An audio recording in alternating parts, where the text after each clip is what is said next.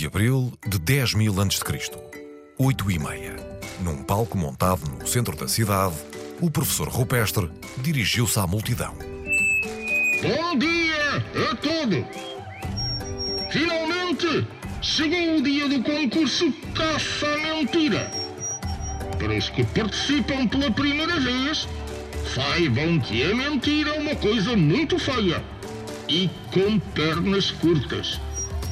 Tenham atenção às regras. Só é permitido utilizar redes de apanhar borboletas, bem como uma caixa de madeira para o transporte da criatura. Entre os concorrentes estavam os nossos conhecidos amigos do Bando das Cavernas e também o bando dos que têm a mania que são bons. Estes últimos pareciam dispostos a tudo.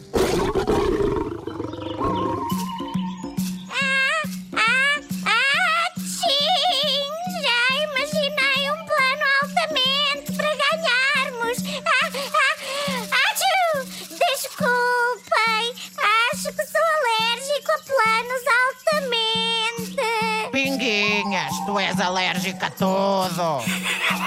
Mas diz lá que plano é esse? Vamos seguir o bando das cavernas sem que eles nos vejam.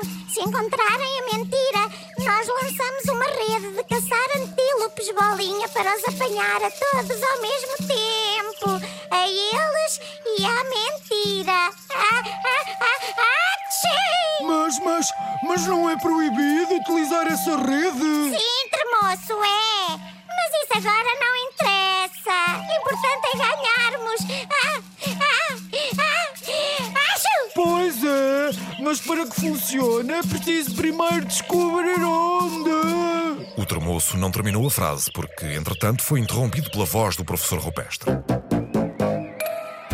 Atenção, atenção! Peço a vossa atenção! O concurso termina à meia-noite ou antes.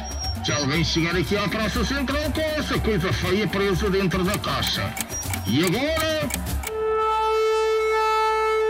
Está aberta a caça à mentira. Os concorrentes partiram de imediato. Para o Bando das Cavernas, a mentira só poderia estar escondida no pântano. Mal chegaram ao pântano, encontraram dois pescadores sonolentos.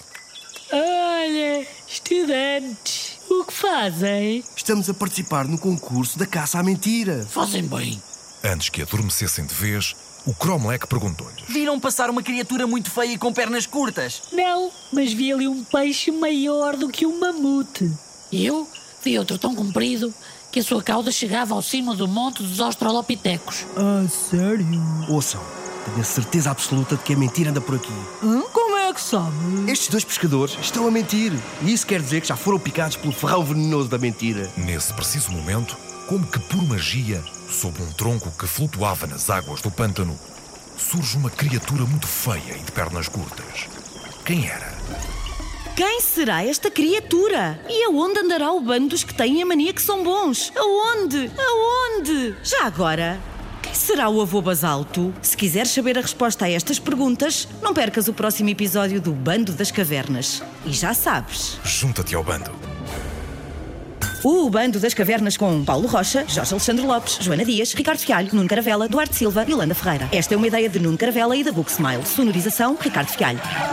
Podem descobrir mais aventuras do Bando das Cavernas nos livros da coleção. O Bando das Cavernas.